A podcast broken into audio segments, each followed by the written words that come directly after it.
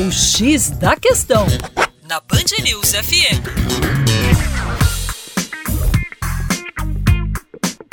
Salve, salve, meus queridos ouvintes aqui da Band News FM BH. Meu nome é Vitor Augusto e sou professor de Geografia da equipe Terra Negra.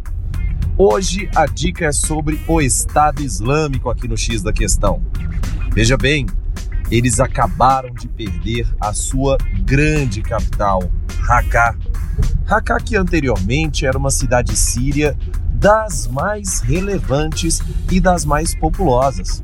Entretanto, a partir de bombardeios recentes, isso acabou gerando uma perda muito forte para a área ocupada pelo Estado Islâmico nessa região. O interessante é pensarmos que apesar de uma redução muito significativa na área ocupada pelo Estado Islâmico, também conhecido pela sigla em inglês ISIS ou pela sigla em árabe Daesh, o Estado Islâmico não pode ser levado em consideração como um grupo terrorista fraco.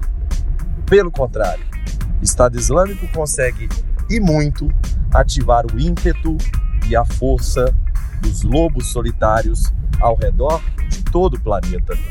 O Estado Islâmico ainda tem muita força.